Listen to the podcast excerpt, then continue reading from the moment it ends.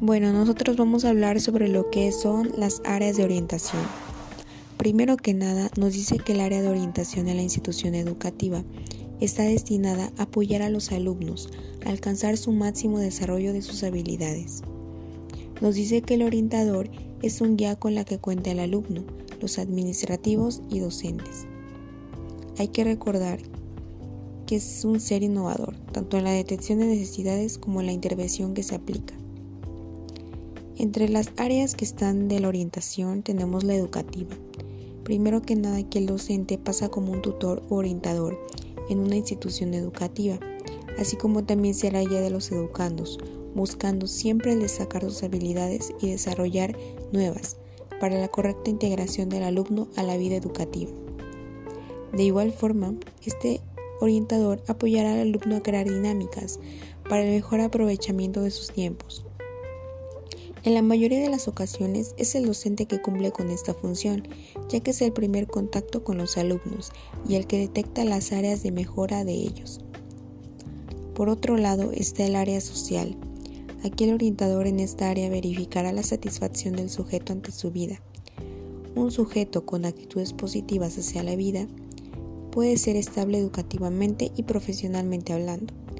Así como también aquí el orientador verificará que el sujeto se adapte a la vida social y se integre de forma adecuada.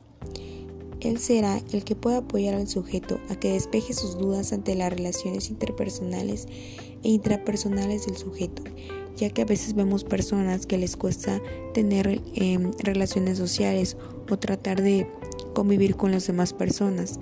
Esto puede afectar en su desarrollo académico tanto personal. También nos habla de que fomentará en sujeto lo que es la comunicación afectiva, así como el manejo de las emociones. En sí, estarán creando habilidades para la vida cotidiana. Y por último nos habla de un área vocacional. En estos últimos tiempos sabemos que es de vital importancia que los profesionistas estén a gusto en sus actividades laborales, esto permite la permanencia en los puestos de trabajo. También es importante saber que se va a encontrar la vocación del alumno. En la orientación vocacional se estará desarrollando un plan de vida. El orientador tendrá que incentivar al alumno a encontrar la motivación en la mayoría de los casos para que este objetivo se cumpla. El área de vida social del sujeto, en la cual se procura que éste se adapte al medio en el que se desarrolla y encuentre una satisfacción de su vida, y la orientación vocacional, una vez que tenemos sujetos que tienen motivaciones, es más fácil poder encontrar la elección ideal.